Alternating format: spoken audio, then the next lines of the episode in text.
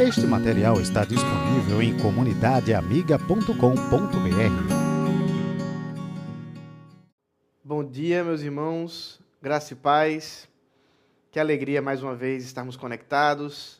Que bom podermos nesse dia do Senhor meditar na Sua palavra, estudar a Sua palavra. Então, eu quero convidar você a sentar confortavelmente aí no seu sofá, na sua poltrona na sua mesa aí de café da manhã, talvez, junto com sua família, e podemos nesta manhã aprendermos mais do Senhor. Nessa devocional de hoje, nós vamos observar um dos textos mais bonitos das Escrituras, que também causou um grande, uma grande discussão na história da igreja. Claro, nós não vamos entrar em todos os detalhes sistemáticos e teológicos, mas vamos observar aquilo que o texto tem para nos dizer nessa manhã, aquilo que ele fala conosco. Então, você já pode abrindo a escritura na carta do apóstolo Paulo aos Filipenses, no capítulo 2, do versículo 5 até o versículo 10 será a nossa leitura dessa manhã. Então nós estamos aguardando os irmãos que estão chegando para esse momento de devocional e depois também para a nossa instrução na palavra de Deus com a EDV. Só mais alguns segundos e nós já começaremos. Como é que tá?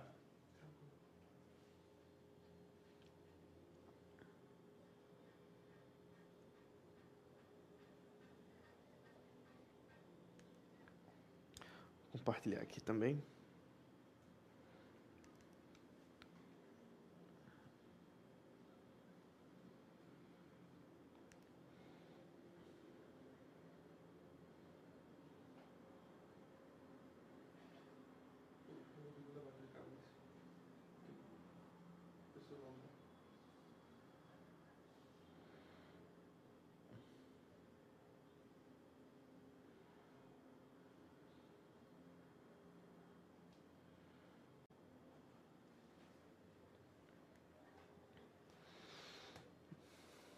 Como tá aí? Tá seguro? Tá firme e forte? Que bom. Então vamos começar a leitura da palavra do Senhor.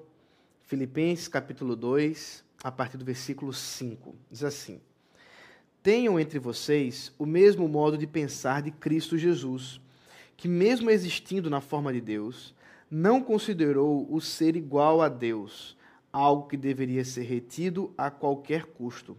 Pelo contrário, ele se esvaziou, assumindo a forma de servo, tornando-se semelhante aos seres humanos e reconhecido em figura humana. Ele se humilhou, tornando-se obediente até a morte e morte de cruz. Por isso também Deus o exaltou sobremaneira e lhe deu o nome que está acima de todo nome, para que o nome de Jesus se dobre todo o joelho, nos céus, na terra e debaixo da terra, e toda língua confesse que Jesus Cristo é Senhor, para a glória de Deus Pai. Vamos orar. Ó Pai Santo, Deus maravilhoso e bendito, nós te louvamos e bendizemos por essa manhã que o Senhor nos concede. Por esse tempo de meditar na tua palavra, por podermos, ó Pai, aprender da tua revelação, Senhor. Por isso, mais uma vez, alimenta a nossa alma Alimenta, Senhor, nosso coração.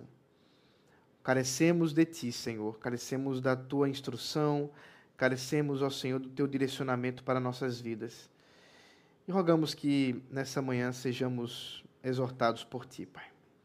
Em nome do Senhor Jesus Cristo. Amém.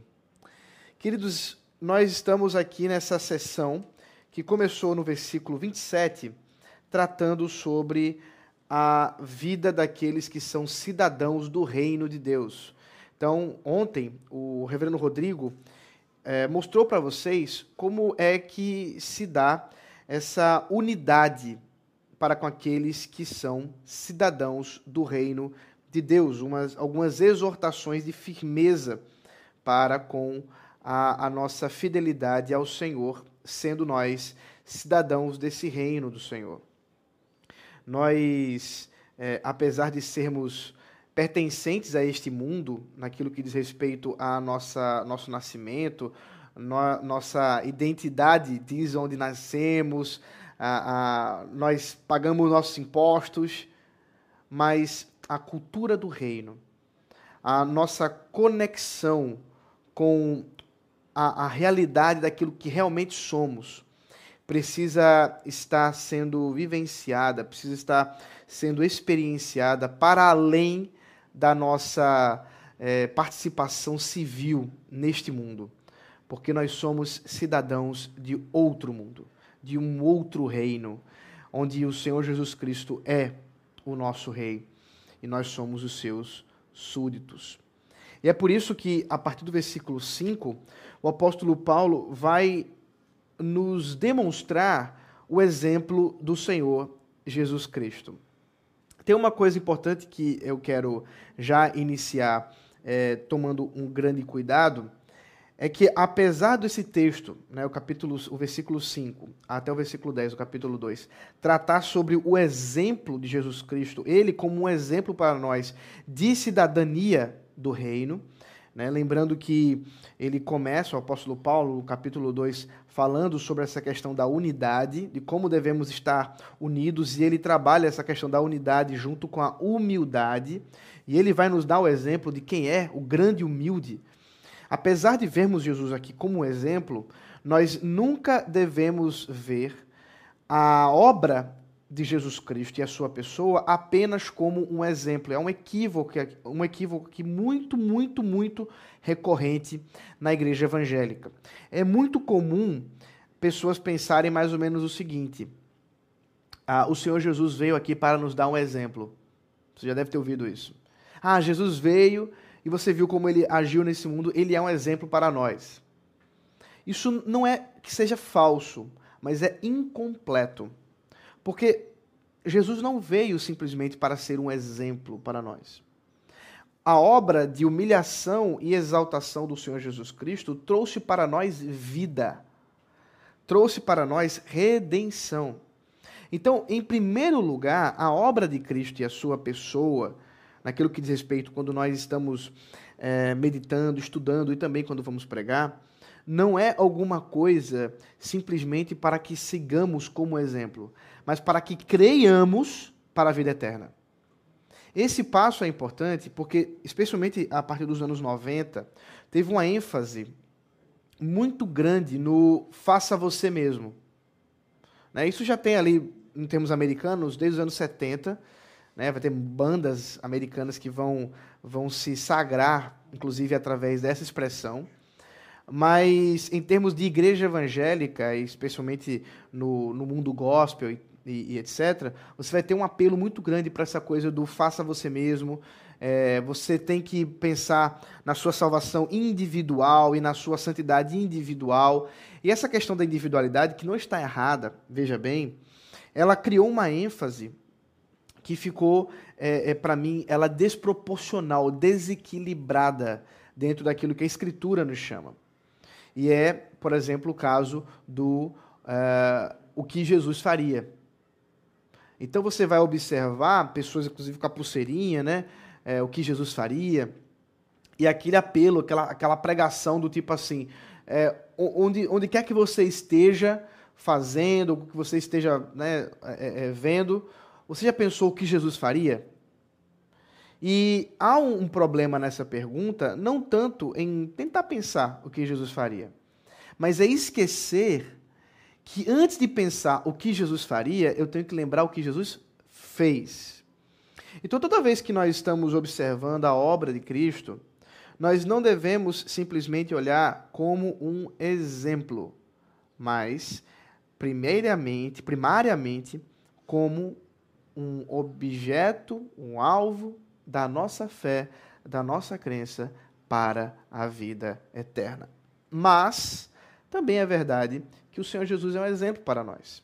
E o caso aqui, o apóstolo Paulo está tratando essa obra de humilhação e de exaltação do Senhor Jesus Cristo como um exemplo para nós hoje em buscarmos a unidade e buscarmos a humilhação, porque ele se humilhou, nós também podemos nos humilhar. Ele não olhou para si mesmo, nós também podemos não olhar para nós mesmos. Então, o Senhor Jesus Cristo é sim o exemplo maior de cidadania celestial. Ele é o cidadão celestial é, primeiro, porque ele é o rei. Então, assim como um rei deve ser um exemplo para os seus súditos é, aqui no nosso mundo, o Senhor Jesus também é um exemplo para nós. Dessa forma, é o que nós encontramos aqui no versículo 5, o chamado que o apóstolo Paulo traz para nós, dizendo: Tenham entre vocês o mesmo modo de pensar de Cristo Jesus. Esse modo de pensar a, a ênfase aqui não está simplesmente falando sobre alguma coisa relativa à intelectualidade. É importante observar. A expressão que o apóstolo Paulo está usando aqui, fronel, é um, uma, uma, um uso da, dessa palavra que traz uma, um significado não simplesmente interno, mas também externo.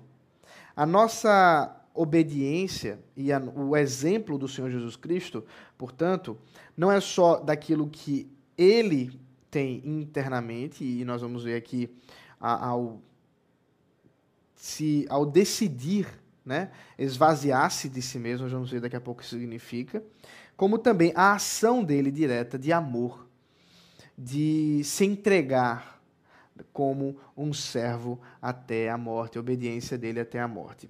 Então, a, a, a ideia aqui, não, observe bem, não é só de pensamento, mas de vida, de aplicação dentro daquilo que o Senhor Jesus nos chamou. E aí, o versículo 6 nos dá o relato de quem é esse Jesus Cristo. Ah, nos fala sobre quem é esse Jesus que é o grande exemplo. O versículo 6, portanto, ele começa a, a des, é, é, é, nos, nos revelar né, quem é a obra e pessoa, ou qual é a obra e pessoa do Senhor Jesus Cristo. A ponto de algumas pessoas, inclusive, atribuírem a um hino cristológico aqui. Talvez estejamos lidando com algum hino conhecido da igreja de Filipenses, algum hino conhecido da igreja cristã primitiva, que adorava ao Senhor na sua expressão de humilhação e de exaltação. E o texto nos fala, portanto, que ele existia, ou ele estava existindo na forma de Deus. A ideia aqui de forma de Deus, portanto, traz a natureza do Senhor Jesus Cristo. Ele tem a natureza de Deus. É uma forma para falar que ele é Deus. É uma forma para falar que ele compartilha da divindade como pessoa da Trindade é uma maneira de expressar, portanto, essa eternidade, essa divindade do próprio Senhor Jesus Cristo. E aqui estabelece um critério é, que não se iguala a nós.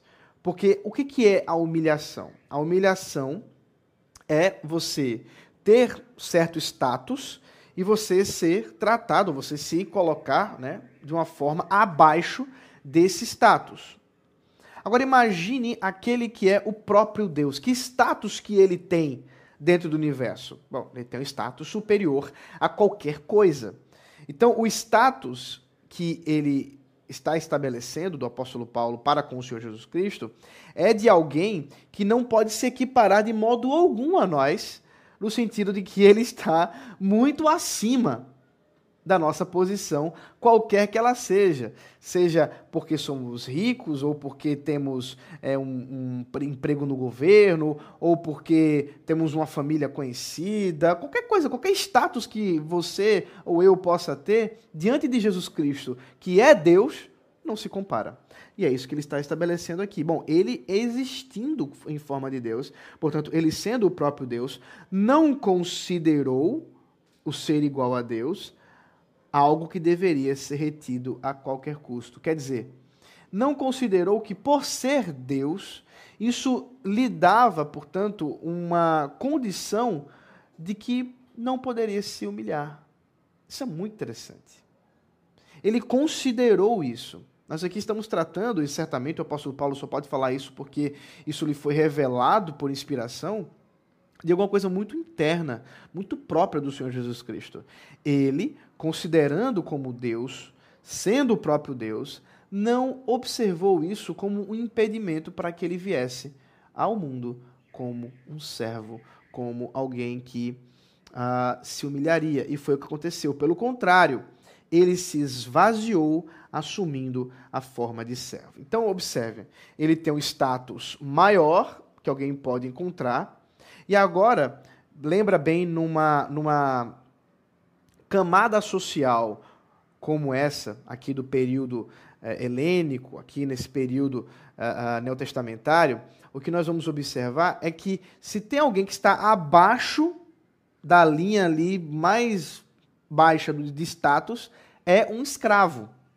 Né? Normalmente, a pirâmide de status de uma sociedade como essa é, vinha em torno do imperador, né, do, do senado, a, aqueles que, que estão vivendo ali a, a, vida da oligarquia, as pessoas das grandes famílias né, relacionadas ao império, os ricos, também havia os sacerdotes, depois os artesãos, depois a, as mulheres né, e crianças, e por fim os escravos.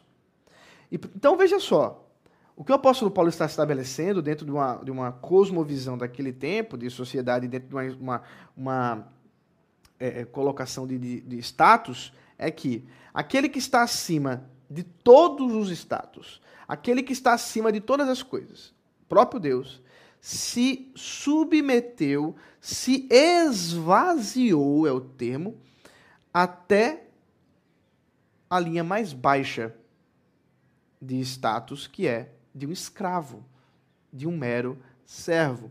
Portanto, a expressão esvaziar-se aqui não diz respeito, veja bem, a ele como Deus. Não é que ele deixou de ser Deus. Isso não poderia acontecer. Se Jesus deixasse de poder ser Deus, ou pudesse deixar de ser Deus, ele nunca o seria. Porque Deus não pode negar sua própria natureza, inclusive porque ele é imutável. Assim como ele, deixando de ser Deus, não poderia também nos dar a intercessão própria de alguém que compartilha de duas naturezas, a divina e a humana, portanto, é perfeito mediador, perfeito intercessor, e por isso o seu sacrifício e a, a sua redenção é acima de qualquer outra. Então, não é que aqui ele deixa de ser Deus, não é isso. O esvaziar-se aqui, a doutrina da kenosis, que foi muito debatida nos primeiros séculos, tem a ver com o deixar da sua glória, do seu status em receber a adoração da criação, do seu status em estar acima de todas as coisas, para ser um mero servo. Aqui, é claro, nós estamos tratando da doutrina da encarnação. Ele assumindo a forma de homem, já seria humilhação.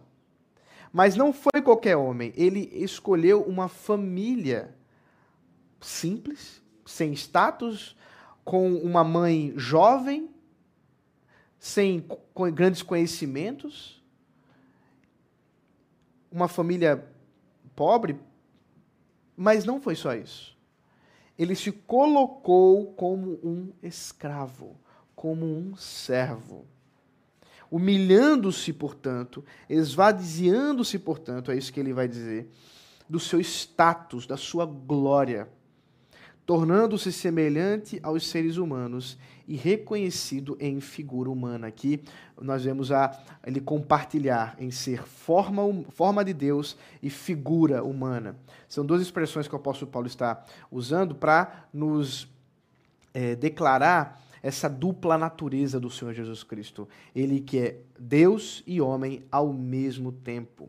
E se humilhou, tornando-se não só servo, mas agora obediente até a morte e morte de cruz. Então, aquele status mais baixo da sociedade, uh, ele encontrou alguma coisa mais baixa ainda. O que, que pode ser pior que um escravo numa sociedade escravocrata como aquela do período neotestamentário? Um criminoso condenado à morte. Isso é pior.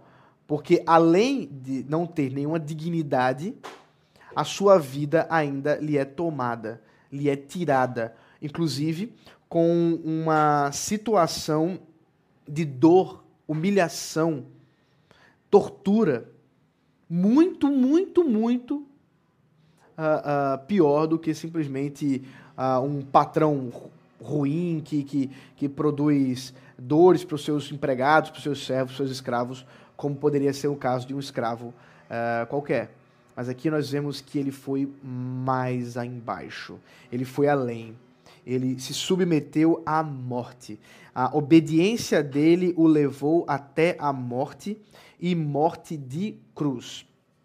Ah, nós não temos aqui todo o tempo para detalhar como isso se dá, essa morte de cruz, mas nesse período aqui do governo do Império Romano, é, a morte de cruz é algo destinado, era algo destinado para os criminosos que cometeram os piores crimes da época.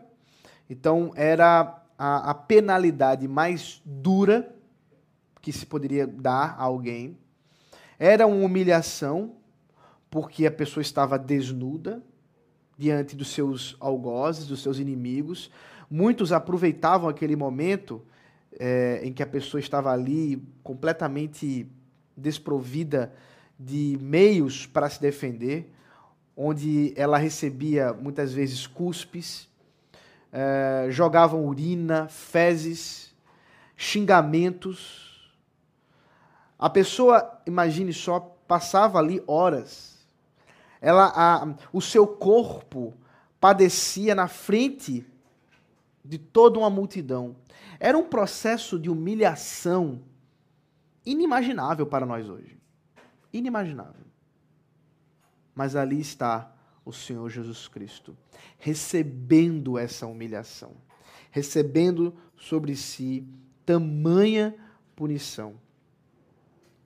Vale a pena lembrar, apesar do apóstolo Paulo não tratar disso aqui, como eu falei para os irmãos, esse aqui é um caso em que ele está falando do exemplo do Senhor Jesus Cristo, mas vale a pena lembrar que ele faz isso, ele fez tudo isso com um alvo. Veja, a humilhação do Senhor Jesus Cristo não é alguma coisa em si mesma. Ele resolver se humilhar não é simplesmente uma resolução que ele tomou para si, simplesmente com a finalidade de se humilhar. Mas observe que essa humilhação tem como alvo, tem como objetivo, tem como propósito a redenção. É por isso que nós não podemos, de modo algum, diminuir a obra de Cristo. Porque observe, nós estamos tratando, falando de alguma coisa aqui é, cósmica, alguma coisa inigualável, em o Deus se tornando servo, obediente até a morte e a morte mais vexatória, mais terrível que alguém poderia submeter. Para salvar, para redimir para que houvesse, portanto, a, a, o apaziguar, a pacificação, a reconciliação do homem com Deus.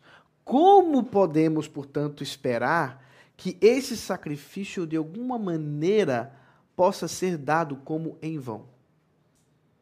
de alguma maneira pensarmos que essa redenção que ele alcançou para si com tamanha dor, com tamanha humilhação, com tanto amor, possa não ter encontrado o seu propósito e o seu objetivo de redimir. Não. Nós não podemos pensar desse jeito. É por isso que a, o sacrifício da cruz ela é suficiente para a redenção, suficiente para redimir, transformar, salvar a todo aquele que ele deseja. Portanto, o versículo 9 vai nos dar o resultado dessa obra maravilhosa que ele executou. Vai nos dar a, o, todo todo o, o, a garantia, toda a garantia de que essa humilhação não foi em vão. Versículo 9, por isso também. Por causa disso que, está, que ele fez, por causa é, de onde ele até, até onde ele foi, o próprio Deus o exaltou.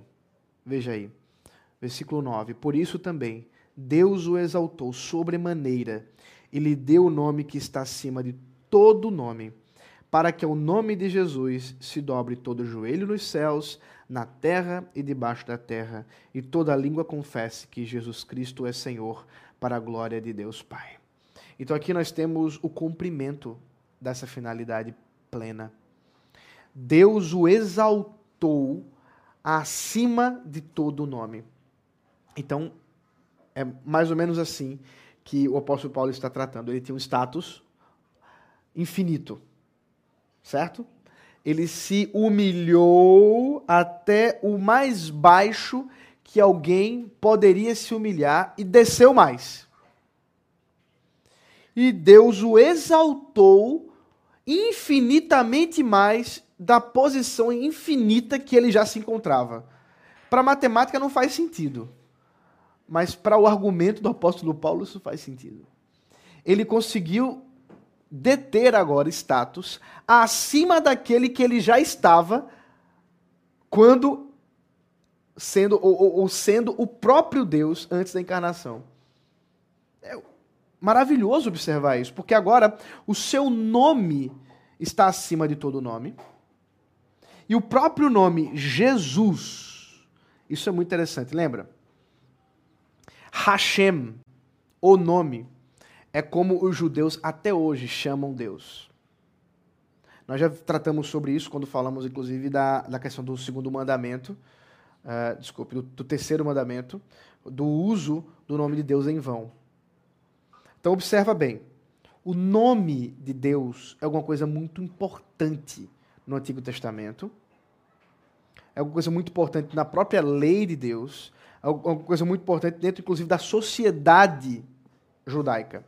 O nome é importante, porque carrega a identidade, diz respeito a quem ele é, ao que ele faz.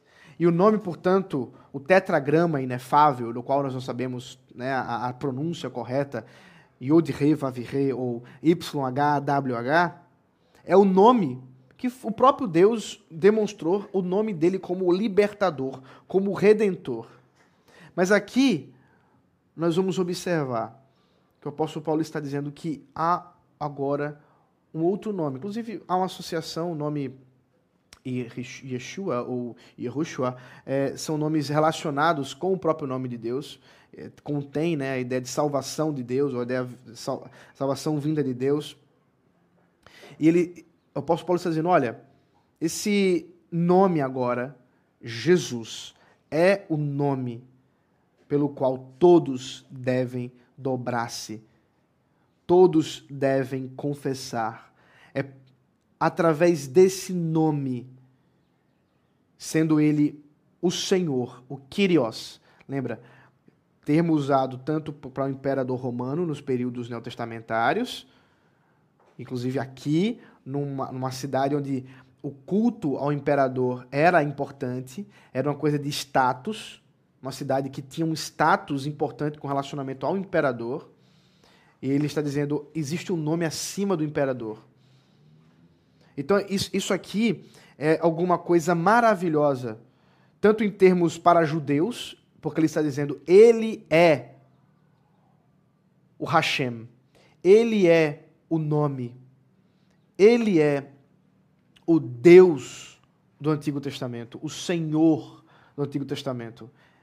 Assim como ele está dizendo, ele é o Senhor dos gentios. Ele é o Senhor, o imperador, o rei, a qual, o qual nós nos submetemos.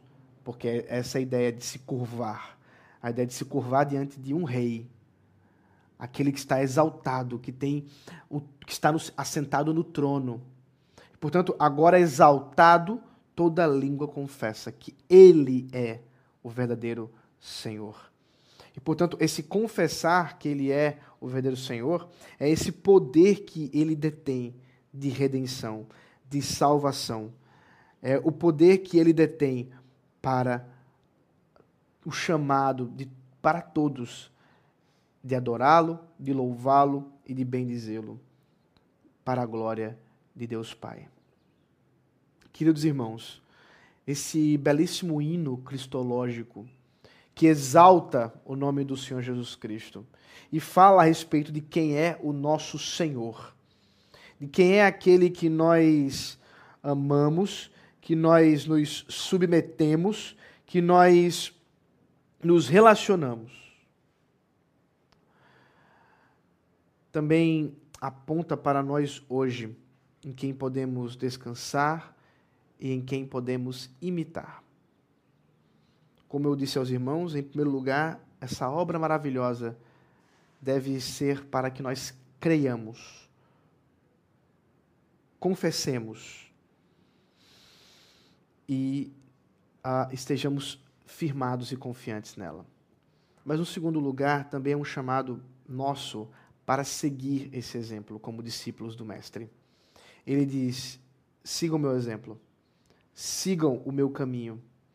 E o caminho dele é que, em primeiro lugar, qualquer status que tenhamos, qualquer coisa, qualquer dignidade que possamos pensar ter. Talvez você pense que você tem uma dignidade e que você não pode ser humilhado. Lembre-se de Jesus. Essa humilhação ela tem propósito, a nossa também. Nós precisamos ser lembrados de que a união, a comunhão com os irmãos, o amor ao próximo está acima da nossa dignidade e nosso amor próprio, assim como foi para ele e para nós também é. E nós nem temos a desculpa para dizer assim: ah, não, mas ele é Jesus, ele faz e eu não consigo fazer. Porque o único imperativo real que tem aqui é: vocês devem ter a mesma forma de proceder que ele teve. Pensando e obedecendo, ou aplicando, experienciando. Portanto, nosso chamado é sim imitar Jesus. É sim fazer aquilo que ele fez, para que possamos também vivermos em humildade, em relação, e não em orgulho, em não para a nossa própria glória, mas como ele, para a glória de Deus Pai. Nosso chamado é uma vida para a glória de Deus. Como cidadãos desse reino, nós vivemos para o nosso Rei. E podemos, assim, sermos encorajados hoje a lembrarmos de tudo isso, a lembrarmos do nosso status em que Ele mesmo estabeleceu para nós, de filhos, e que esse status nos leva a amá-lo, a obedecê-lo para a sua própria glória. Deus abençoe os irmãos que em tudo isso o Senhor seja exaltado na nossa vida e que possamos realmente seguir os passos do nosso Mestre. Vamos orar, depois nós vamos ter um intervalo e voltamos com os nossos estudos da IDV. O Senhor, Pai bendito, Deus bondoso, nós te louvamos, Pai, pelo privilégio de ouvirmos a tua palavra, pelo privilégio de sermos exortados e chamados a obedecer e seguir o exemplo do nosso Mestre, do nosso Rei Jesus Cristo. Sabendo que a obra dele maravilhosa de redenção foi cumprida plenamente e nós hoje podemos ter redenção. Assim como também podemos seguir os passos dele na humildade e na humilhação que nos cabe em amor ao próximo para a glória de Deus. Ajuda-nos, Pai, a não sermos orgulhosos, a não sermos jactanciosos, a não sermos partidaristas, não buscarmos ao Senhor glória própria, mas em tudo que façamos, façamos para a tua glória. Em nome de Jesus Cristo. Amém. Deus abençoe os irmãos e até daqui a pouco.